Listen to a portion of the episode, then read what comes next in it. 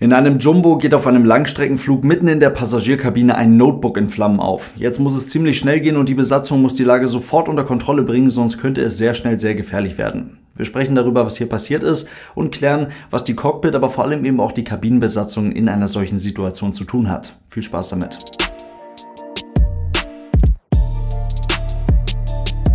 Und damit hallo und ganz herzlich willkommen. Ich hoffe, es geht euch gut. Wenn man daran denkt, was es in einem Flugzeug so an Gefahren geben könnte, in einer Metallröhre, die voll mit Menschen an zwei fast schon unangenehm flexibel wirkenden, mit Treibstoff gefüllten Tragflächen hängt, von meist zwei oder vier riesigen Jettriebwerken mit um den dicken Daumen 850 Kilometern pro Stunde 12 Kilometer über der Erde durch eine lebensfeindliche Umgebung geschossen wird, dann fallen einem sicherlich zwei, drei Sachen ein. Es stellt sich aber schnell heraus, dass die scheinbaren Schwachstellen eines solchen Flugzeuges eigentlich gar keine Schwachstellen sind. Die Tragflächen müssen so flexibel sein, dadurch halten sie allen erdenklichen Turbulenzen und zehntausenden Flügen, zehntausend Starts und Landungen stand, ohne zu brechen. Um das vor der Einführung eines neuen Flugzeugtypen zu testen, werden die Dinger ganz bewusst in einem Test viel stärker belastet und viel weiter nach oben gebogen, als es das Flugzeug im späteren Einsatz jemals erleben wird. Und die Triebwerke, dass die alle ausfallen, ist höchst unwahrscheinlich. Die Dinger werden tausende Stunden getestet und über ihre Dienstzeit penibelst gewartet und überwacht. Und falls doch mal was passieren sollte, bei jedem Flugzeug mit zwei Triebwerken reicht das eine verbleibende Triebwerk. Also bei 50% Schubverlust reicht das noch verbleibende Triebwerk aus, um nach einem Ausfall des anderen das Flugzeug auch beim maximal möglichen Abfluggewicht sicher in die Luft zu bringen, sicher in der Luft zu halten und auch sicher wieder an den Boden zu bringen und zu landen. Das läuft also, da hat man sich ziemlich genau Gedanken darüber gemacht, was geht und was nicht geht. Gefährlich werden können mit deutlich größerer Wahrscheinlichkeit diese Dinger hier, also unsere Smartphones, Tablets, Laptops, alle technischen Geräte, die mit einem Akku ausgestattet sind. Und das liegt nicht am eventuell nicht eingeschalteten Flugmodus. Bevor wir uns die Details anschauen, erstmal die Geschichte. Vor einigen Tagen, kurz vor dem Jahreswechsel, war eine Boeing 747-8 der Lufthansa auf dem Weg von Los Angeles nach Frankfurt. Noch im Norden des US-amerikanischen Luftraums passierte allerdings etwas in der Passagierkabine, dessen Gefahrenpotenzial viele vielleicht gar nicht so richtig auf dem Zettel haben. Der Akku eines Notebooks eines Passagiers hatte sich, wie es bis jetzt aussieht, überhitzt und daraufhin wohl tatsächlich entzündet. Das Gerät befand sich über den Köpfen der Passagiere in einem Gepäckfach in der Mitte des Flugzeuges.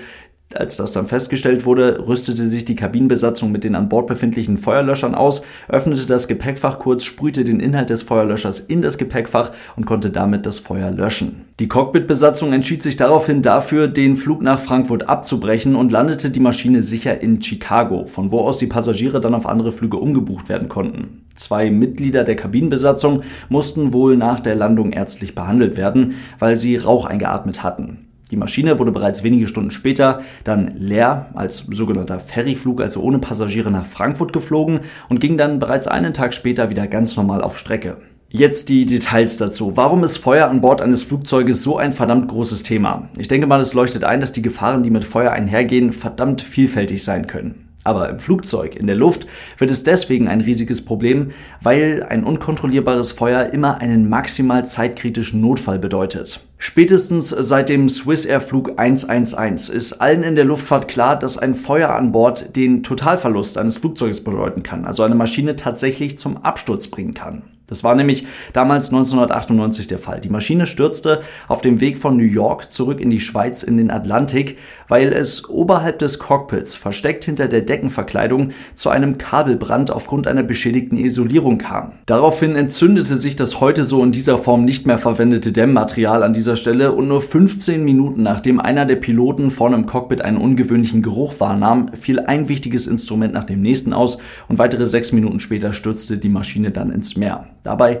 kamen über 200 Menschen ums Leben. Zu diesem Unglück gibt es auch eine Mayday-Alarm im Cockpit-Folge, die ich euch auf jeden Fall empfehlen kann. Da ist sicherlich nicht alles perfekt dargestellt, aber es ist sehr lehrreich und es ist eine Folge, bei der wirklich ein beklemmendes Gefühl entsteht, weil man einfach von Minute zu Minute merkt, wie diese Situation immer und immer aussichtsloser wird. Unter anderem auch dieses Unglück sorgte dafür, dass heute jedes Material, welches im Flugzeug verwendet wird, ganz genau auf seine Feuerfestigkeit untersucht und entsprechend zertifiziert werden muss. Darüber hinaus bestimmt dieses Unglück aber auch heute immer noch, wie wir im Cockpit und auch wie die Kabinenbesatzung Mit Rauch, Feuer oder auch komischen Gerüchen und ungewöhnlichen Geräuschen an Bord umgeht. Wird irgendetwas in dieser Richtung an Bord des Flugzeuges festgestellt, zum Beispiel auf diesem Lufthansa-Flug eben Rauch, welcher aus einem der Overhead-Bins, also aus einem der Gepäckfächer austritt, dann gibt es sofort in der Kabinenbesatzung eine automatisch festgelegte Rollenverteilung, deren Ziel darin besteht, den Brandherd oder die Quelle des Rauches zu lokalisieren und dann das gegebenenfalls vorhandene Feuer schnellstmöglich zu bekämpfen und zu löschen.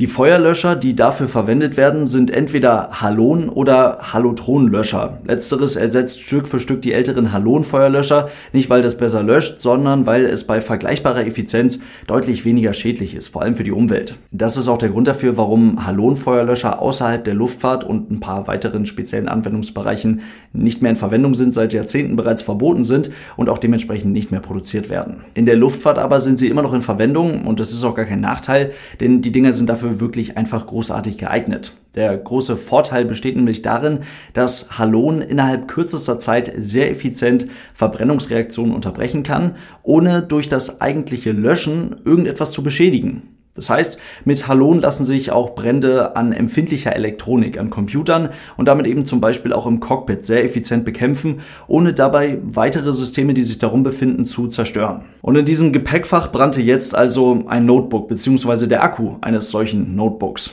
Und warum ist das jetzt so gefährlich? Vielleicht erinnern sich einige von euch noch an das Samsung Galaxy Note 7. Das hat es sogar eine Zeit lang ganz konkret in die Sicherheitsanweisung vor jedem Flug geschafft und heute sorgt es immerhin noch für diesen Satz hier. Wenn ein elektronisches Gerät beschädigt wurde, heiß wird oder zu rauchen beginnt, melden Sie dies umgehend der Crew. Dahinter steckt ein Phänomen, welches damals auch bei den Batterien der Boeing 787 schon für richtig Probleme sorgte. Ihr erinnert euch vielleicht, da gab es tatsächlich ein, zwei Notlandungen. Die Maschine wurde für mehrere Monate gegroundet. Also die hatten da richtig dick Probleme mit den Batterien des neuen Flugzeuges. Das Stichwort dazu ist Thermal Runaway oder thermisches Durchgehen. Lithium-Ionen-Akkus sind in so gut wie jedem technischen Gerät, was wir zu Hause rumliegen haben oder den ganzen Tag mit uns rumtragen, verbaut und ermöglichen uns Geräte, die kompakt sind, aber sehr schnell aufgeladen werden können und trotzdem Akkukapazität für den ganzen Tag haben. Und wenn dann mal einer dieser Akkus nicht ganz sauber gefertigt wurde, eine Beschädigung hat, weil das Gerät vielleicht mal runtergefallen ist oder sowas, da ist irgendein Fremdkörper drin, irgendwie ist irgendwas mit diesem Akku nicht in Ordnung, dann kann es eben zu diesem Thermal Runaway bzw. zu diesem thermischen Durchgehen des Akkus kommen. Dabei zerlegt sich das ganze Teil innerhalb kürzester Zeit komplett oder nahezu komplett selbst und die gespeicherte Energie, die eigentlich noch den ganzen Flug über für Netflix hätte reichen sollen, wird jetzt auf einmal in Form von Wärme freigesetzt. Dabei kann es nicht nur immer wieder zu kleineren Explosionen kommen, sondern auch eben zu einem richtig üblen Feuer. Und das auch, nachdem man das Feuer schon mal gelöscht hat. Also das heißt, wenn es da noch eine Akkuzelle gibt, die noch nicht hochgegangen ist, dann kann es ein paar Minuten dauern, dann geht die vielleicht auch noch mal hoch oder sowas. Das ist auch sicherlich einer der Gründe gewesen, warum dieser Flug nach Frankfurt dann abgebrochen wurde und die Maschine in Chicago zwischengelandet wurde. Heutige Geräte und Akkus sind davor wirklich gut geschützt. Also die Wahrscheinlichkeit, dass so ein Gerät einfach so hoch geht, geht quasi gegen Null bei mehreren hundert Passagieren an Bord, von denen jeder und jede mehrere Geräte mit Lithium-Ionen-Akkus mit sich herumträgt,